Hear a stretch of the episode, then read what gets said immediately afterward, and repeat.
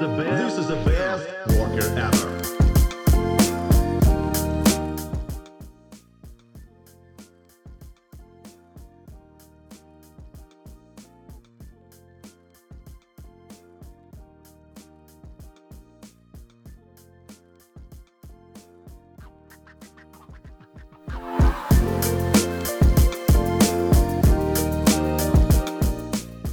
Всем привет! Вы слушаете подкаст «Работник месяца». Меня зовут Арсений. Каждый выпуск ко мне приходят представители интересных профессий, от оперных певцов и дата-сайентистов до кузнецов и медийщиков. Вместе мы разбираемся, за что люди любят свою работу.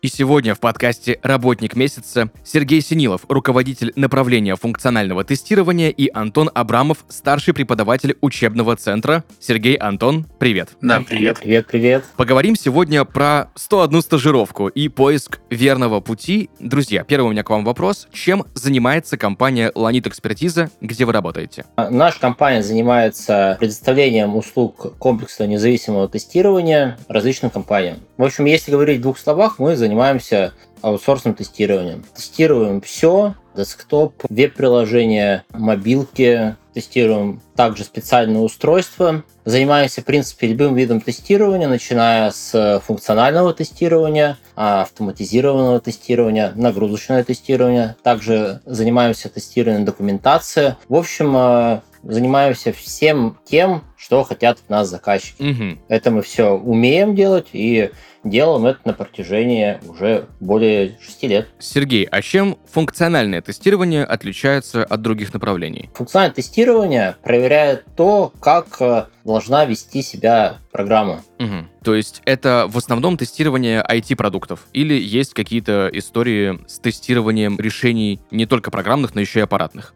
У нас э, есть опыт э, тестирования также и аппаратных решений. Недавно, вот как раз во второй половине 2022 года, мы тестировали автоматизацию подсчета объема зерна на комбайнах в полях. Нам э, в Москву пришла такая коробочка. Угу. Мы, условно говоря, влезали в нее и смотрели, что алгоритмы работают правильно. Угу. Сколько лет компании? М, Наше подразделение занимается тестированием уже более шести лет в группе компании Ланит.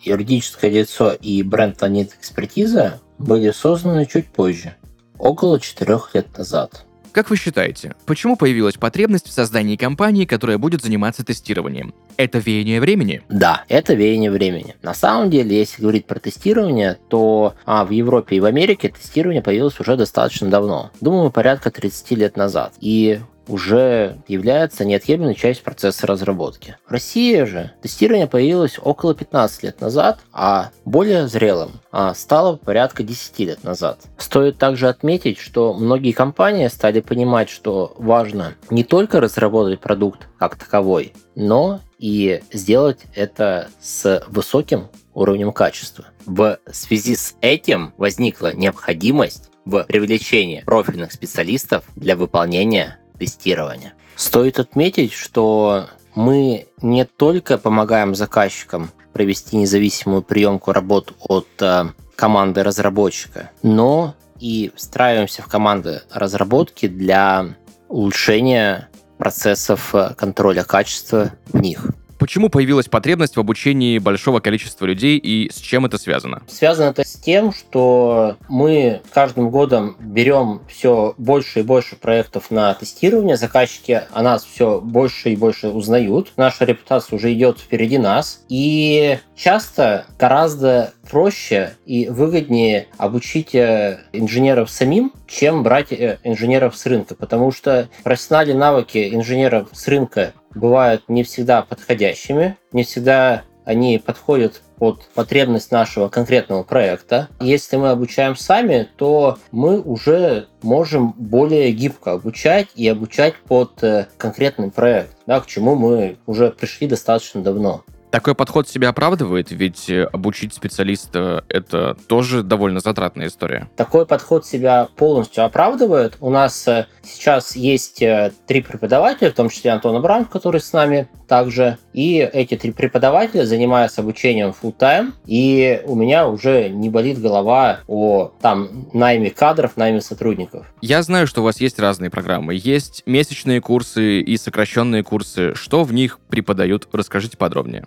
Да, на этот вопрос отвечу я, пожалуй. Разница между этими курсами. Месячные — это комплексная, скажем так, программа, где мы преподаем не только профильное функциональное тестирование, но и также какие-то вещи, которые понадобятся инженеру, скажем так, косвенно. Это и Excel, например, это и PowerPoint mm-hmm. для определенных вещей. Ну и в целом там также добавлены темы на развитие общей компьютерной грамотности. Сокращенные же курсы, они строго по профильным направлениям, то есть там лекции только по функциональному тестированию, и после них сразу же выходят на практику. Практика у нас бесплатная. Она заточена под, э, скажем так, вечернее обучение, чтобы ученики, ну, стажеры, которые к нам приходят, не было нужды а, бросать текущую работу и могли спокойно работать и учиться у нас. В сокращенных курсах стоит также отметить, что дается прямо база, то есть которая нужна для минимального порога вхождения в профессию и выполнения таких типовых стандартных задач. Угу. Представим себе ситуацию. Человек узнал, что есть профессия тестировщика тестировщика. Что ему нужно для того, чтобы стать профессионалом своего дела? Какое нужно профильное образование? Возможно, профильное образование не важно. Какие есть шаги для человека, который хочет стать тестировщиком? Что ему нужно для этого сделать? А, начнем с профильного образования. Оно здесь абсолютно не важно на самом деле. Отлично, если у вас а, техническая какая-то специальность или инженерная, вот прям какая-то. Но в целом профильное образование, оно, мы говорим сейчас про высшее и среднее образование, оно не особо имеет значения. Что же нужно сделать? Во-первых, нужно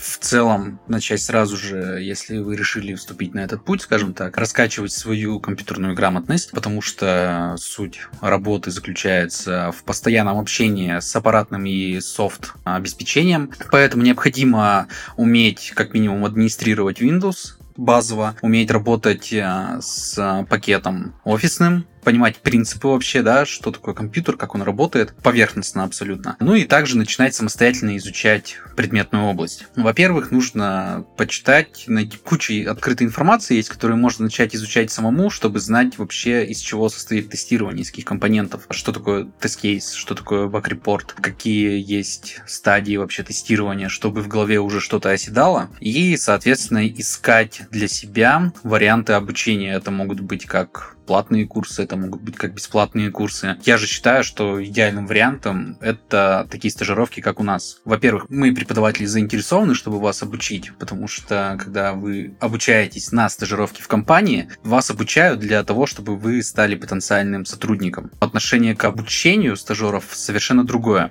Ну и начинать активно учиться. И самое главное, это практика. То есть можно сколько угодно читать статьи, книжки, но если ты не пробуешь прямо сейчас и в этом же моменте что-то делать, то это и так и будет растягиваться на бесконечное чтение. Угу. На слуху у людей чаще всего при упоминании тестировщика как профессии это тестирование видеоигр. Насколько сильно кардинально отличается тестирование видеоигр от тестирования сугубо профессиональных каких-то узкоспециализированных программ и решений? Кардинально. Сначала расскажу комментарий, почему на слуху. Потому что игровая индустрия активно использует бета-тестирование и пользовательское тестирование.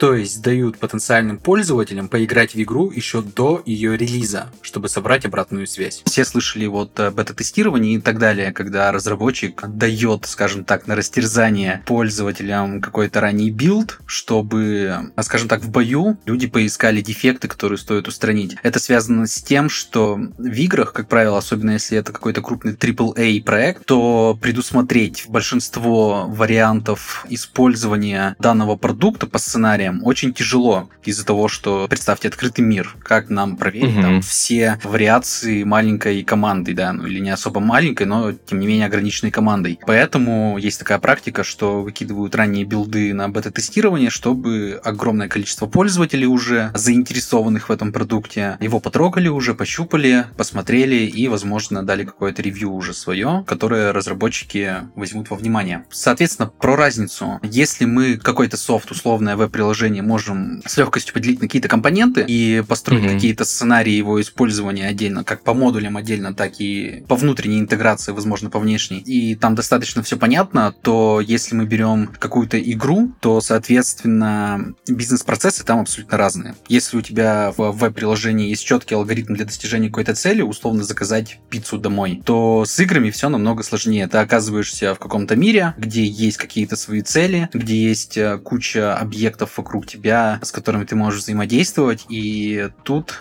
как мне кажется, возможно, нужно более широкий полет фантазии, возможно. Тестирование Мгм. все-таки творческая профессия, а тем более в геймдеве. Я сам, если что, пару раз только участвовал в тестировании игр, как таковых ивентах, поэтому рассказать о разнице могу вот только с этой точки зрения. То есть, если мы берем тестирование каких-то сугубо профессиональных продуктов или более узконаправленных, то там, в принципе, все это разбивается на этапы. И представить себе, не, не знаю, курс дистанции, да, ну, саму дистанцию работы, и спланировать ее намного проще. Да, да. Мгм. Сергей, Антон, в 2021 году у вас много что появилось. Это и специнструменты для обучения, и модель колба, и подготовка к собеседованиям, и даже автоматизация процессов обучения, кофе-брейки. Давайте разбираться подробнее, что это и в чем прелести всех этих отдельных историй. Да, давайте. Начнем, пожалуй, с модели Колба. Изучал тему образования в IT и как раз наткнулся на описание модели Колба, которая достаточно, оказывается, часто применяется в IT-обучении по различным направлениям и, соответственно,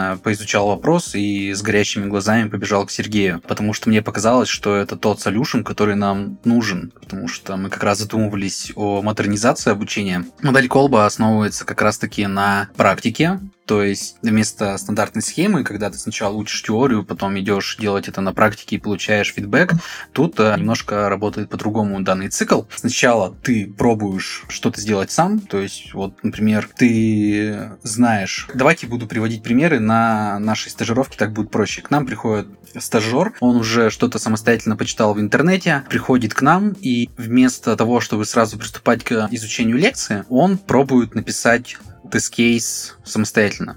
То есть там есть ряд маленьких заданий перед самым стартом. У нас это называется сквозное задание, потому что на протяжении всего курса ребята к нему возвращаются. Итак, он Мгм. пробует э, выполнить какие-то действия сам, написать тест-кейс, завести баг-репорт. Потом он изучает лекцию, приходит на консультацию. Мы еще, помимо лекций, еще даем ему советы, да, там, группе всей. После этого, после того, как он понял какие-то вещи из лекции и консультации, когда он что-то послушал, посмотрел на примеры, он возвращается к своей выполненной работе и актуализирует ее через призму полученных знаний новых. Далее мы проверяем, снова даем какую-то обратную связь, и он повторно к ней возвращается уже через призму обратной связи от нас, конкретно по этому заданию. Это очень прикольный инструмент, Да. модель именно. Да. Мне тоже понравилось. Дальше специнструменты для обучения. Это как раз-таки связано в том числе с а, началом автоматизации процессов обучения с помощью LMS. То есть наш R&D отдел развернул Moodle. Возможно, кто-то слышал из а, слушателей подкаста про эту систему, потому что она а, очень часто и широко используется в образовательных учреждениях, в колледжах, в школах. Вот Сергей Синилов по ней дипломную работу, насколько я помню, писал в свое время в институте. То есть мы автоматизируем как раз-таки флоу обучения. Стажеры не зациклены на ожидании, когда мы придем с лекцией. Они точно так же в свободное свое время прослушивают лекцию, да, там свободное от работы. Тогда же выполняют домашку и к общему дедлайну просто ее сдают. Мгм. Как такового процесса обучения, которое было у всех на вышке, либо в школе, к которому все привыкли, мы от этого стараемся уходить в сторону автоматизации и удобства для стажеров. Кофе-брейки тоже интересная вещь, которая хорошо себя зарекомендовала. Это такая неформальная больше встреча, когда в рамках двухнедельного курса мы встречаемся с ребятами и общаемся на какую-то непрофильную, но полезную вещь для будущих инженеров. То есть мы здесь разбираем и софт-скиллы, например, тайм-менеджмент,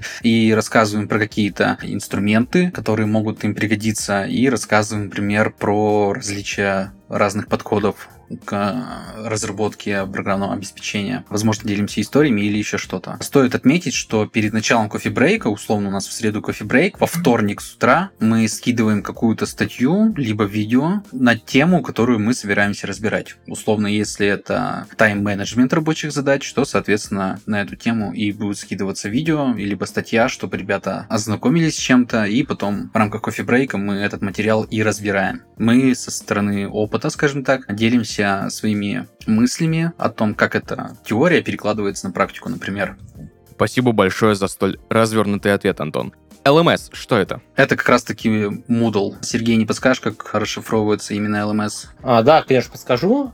LMS это по-английски аббревиатура Learning Management System, то есть система организации обучения. Угу, все, Понятно, предельно. Расскажите, пожалуйста, что такое метапы? Метапы — это онлайн, в нашем случае, да, встречи, на которых спикеры делятся какими-то историями, либо опытом. То есть э, заранее придумывается тема, да, например, это может быть как технический метап по какой-то профильной теме, либо это может быть э, просто развлекательный метап. Например, у нас был один из метапов про хобби. То есть выбирались mm-hmm. спикеры из разных направлений, которые могут рассказать о своем интересном хобби. Например, у нас был один из спикеров соседнего направления, у которого хобби это настольные игры, и он именно сам их придумывает и разрабатывает. Круто, ничего себе. Да, то есть в установленное время собираются все. В зуме также есть ведущий, есть его помощники, которые следят за временем, следят за чатом, за вопросами. Ведущий начинает в общем-то, флоу. Я думаю, ну, это как с подкастом примерно. Спикеры по очереди рассказывают про свою тему, да, про хобби условно. Потом есть блоки вопросов, где спикерам задаются вопросы, и они, соответственно, на них отвечают. Угу. Что нового принес 2022 год в ваши программы обучения? Именно 2022 год как раз-таки принес кофе-брейки, автоматизацию. То есть в 2022 году мы полностью взяли курс на автоматизацию. Также 2022 год принес нам отличный опыт коммерческого обучения для банковского заказчика. Это в смысле вы для заказчика обучаете тестировщиков, которые будут работать потом в компании заказчика. Я все правильно понимаю, да? Да, да, были пару таких кейсов. Еще 22 год принес нам расширение учебной базы. У нас есть такой инструмент, который был э, введен еще в 2021 году, но в 2022 году наше дело R&D его успешно масштабировал по нашим, скажем так, хотелкам, да. То есть мы расширили учебную базу и практику, соответственно, тоже. То есть мы сейчас учим не только функциональному тестированию как таковому, да, ручному, но также знакомим ребят с тестированием бэка. То есть туда подключена база данных, и ребята у нас сейчас также на практике, на учебном проекте учатся писать SQL-запросы, и также тестируют API-шку. То есть собирают запросы HTTP, отправляют, смотрят, анализируют, учатся работать с инструментами Postman, Swagger и другими. Да, я еще хотел дополнить Антона, а, что привнес 22 год. Это модульность. А, в 2022 году наши курсы полностью перешли на модульную систему. То есть, что это значит? Наш курс состоит из э, небольших мини-лекций, мини-задачек. И как раз в зависимости от э, конкретных потребностей в конкретный момент мы компонуем курс для определенной группы. То есть, если мы понимаем, что у нас сейчас есть э, большая потребность в тест-аналитике на каком-то проекте, то мы добавляем в курс что-то по тест-аналитике. Если у нас есть потребность больше в технических скиллах, мы добавляем в курс что-то техническое. Что самое трудное в профессии тестировщика? Такой каверзный вопрос.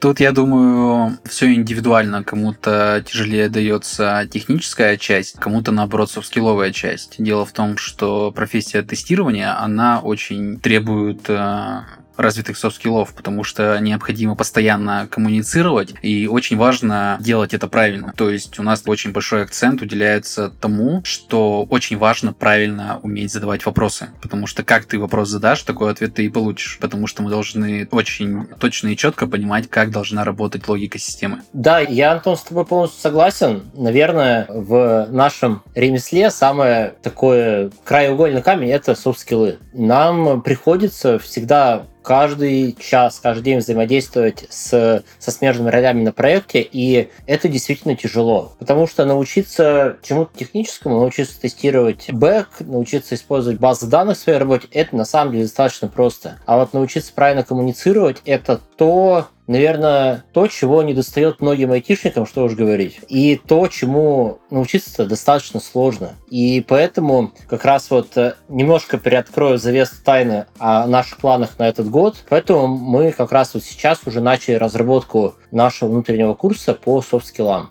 Угу, круто. Потому что из раза в раз там иногда случаются ситуации, что люди, к сожалению, достаточно плохо умеют э, общаться, а тем более общаться, если это еще представитель заказчика, то Мгм. это достаточно тяжело. И там более того, да, там мы начнем наш курс э, по софт-скиллам вообще с небольшого ликбеза по русскому языку, потому что правильная, грамотная письменная и устная речь тоже очень важна. Почему вы решили уйти от восьмичасового обучения в пользу вечернего двух-трехчасового? А, Раньше у нас обучение было, да, 8-часовое, то есть э, соискателю, ну, факту стажеру, приходилось либо брать какой-то достаточно продолжительный отпуск на работе, потому что теоретическая часть занимала две недели, плюс там практика 3-4 недели, то есть полтора месяца буквально он э, находился на нашем обучении. Да, естественно, такой отпуск э, брать довольно проблематично,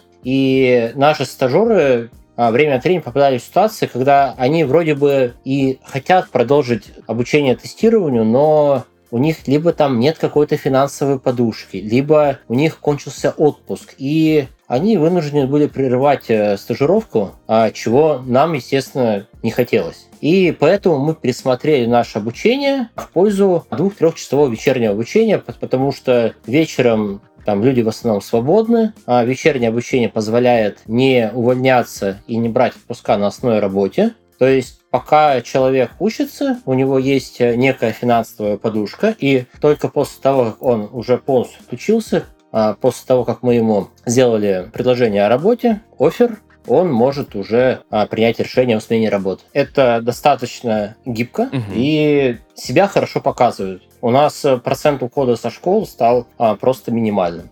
Соответственно, это лучше и людям, которые хотят научиться новой профессии, и вам, потому что у вас остается намного больше кандидатов. Да, А что с практикой? Мы уже говорили про практику, э, упоминали даже, по-моему, циклы. Есть полный цикл практики? Да, у нас есть полный цикл практики. Мы практике уже на протяжении нескольких лет уделяем особое большое внимание. И наши ребята-стажеры как раз э, проходят все этапы тестирования проекта на тестовом проекте, который мы называем «Песочницы». Угу. Начиная от этапа тестирования документации и заканчивая заведением и дальнейшим ретестом исправленных дефектов. Антон расскажет чуть подробнее. Антон?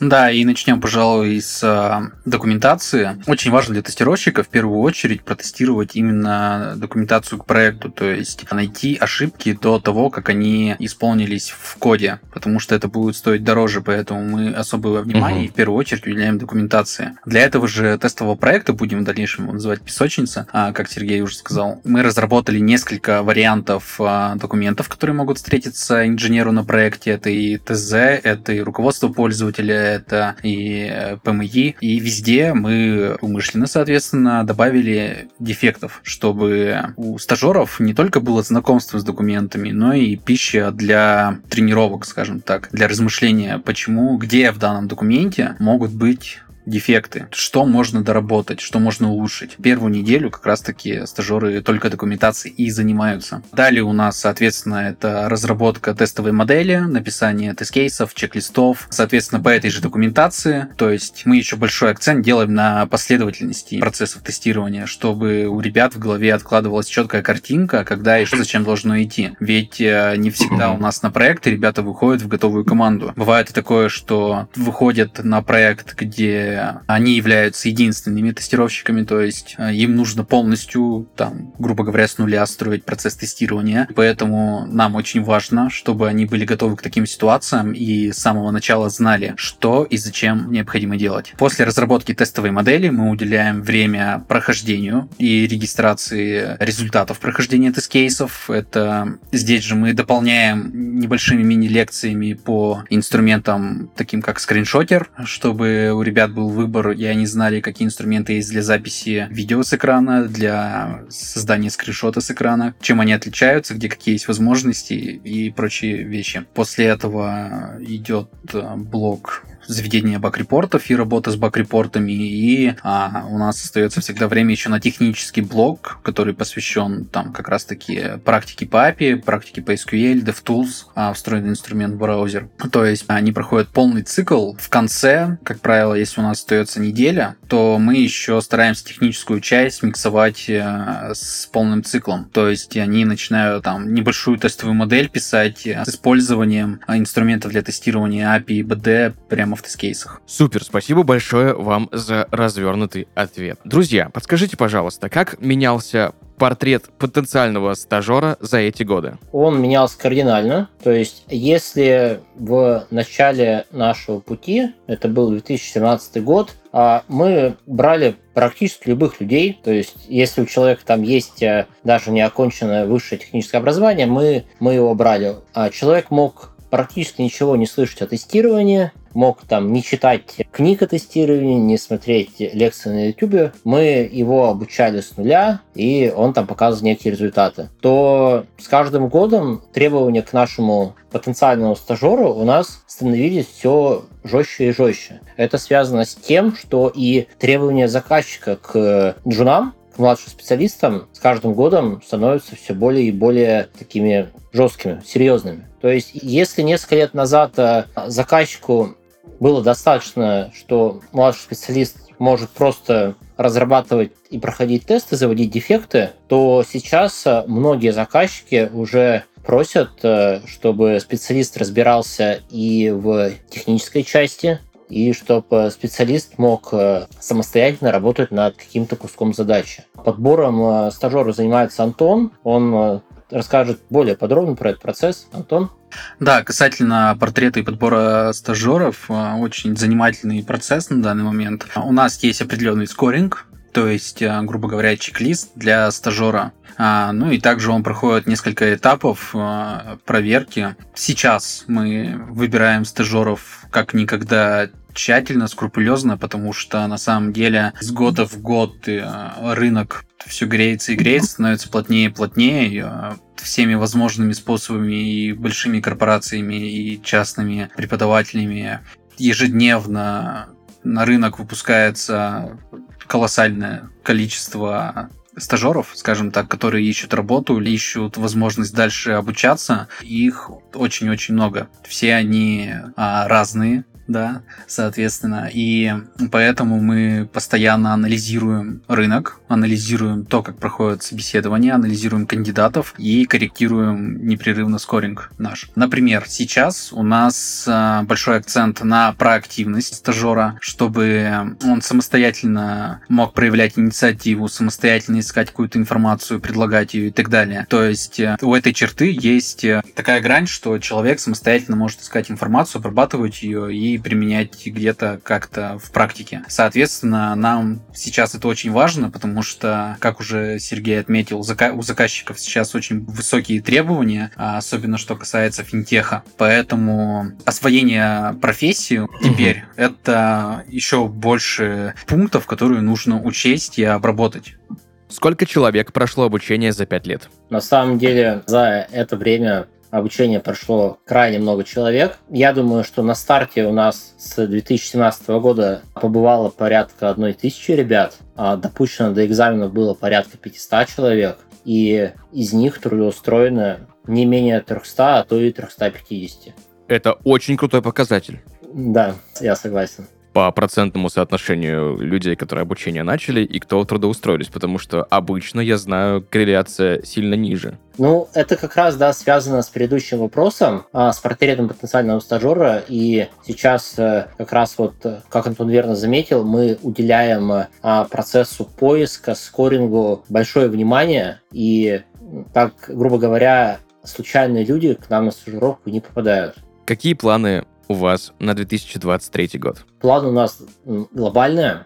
А, как э, мы уже говорили, это разработка нашего внутреннего курса по софт-скиллам, потому что, повторюсь, софт-скиллы — это, ну, наверное, всегда был краеугольный камень в IT. Что еще по планам? Это обучение не только младших э, инженеров, но угу. и более продвинутое обучение, обучение более опытных ребят. И как раз сейчас вот на этой неделе у нас стартовал первый поток э, обучения наших ребят API угу. и обучение наших ребят основам работы с базами данных. И в планах э, прогнать вот через эти курсы не менее там, 120-130 человек моего направления функционального тестирования. Планов на самом деле много. Я думаю, Антон продолжит. Антон, что еще вспомнишь? Да, хотим продолжать идти по вектору автоматизации, чтобы экономить время на каких-то определенных вещах для того, чтобы mm-hmm. успевать и в других областях. То есть это касается и того же самого внутреннего обучения. Людей много, всем хочется дать информации, всем хочется дать развитие, и поэтому тут тоже смотрим на автоматизацию, потому что текущие курсы также хочется масштабировать и дорабатывать. Например, SQL. У нас сейчас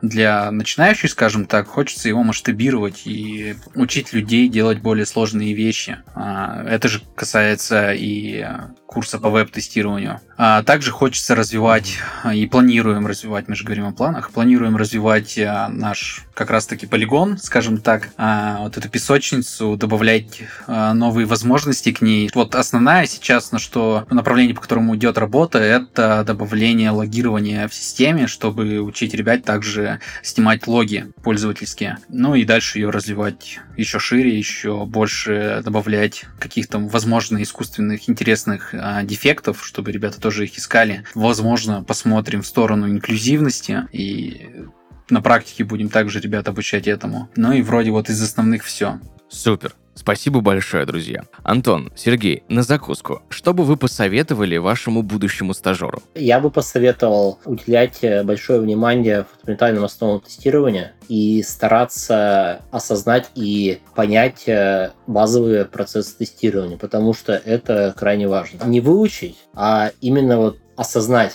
и там сделать так, чтобы фундаментальные основы тестирования были некой библией для молодого специалиста. В дополнение к этому еще бы посоветовал развивать э, собственное творческое и критическое мышление, чтобы не ждать четких инструкций и, а, очутившись на проекте в любой ситуации, а, можно было бы в рамках своего, своей головы понять, что нужно делать. Проанализировать все знания, которые говорил сейчас Сергей, и понять, что же тебе вот прямо сейчас надо делать и начать это делать. Круто. Друзья, спасибо большое. Сегодня в подкасте «Работник месяца» Сергей Синилов и Антон Абрамов. Сергей – руководитель направления функционального тестирования, Антон – старший преподаватель учебного центра компании «Ланит Экспертиза». Сергей, Антон, еще раз спасибо большое, что так подробно рассказали про тестирование, про программы обучения, как подойти к этому. Еще раз спасибо за разговор.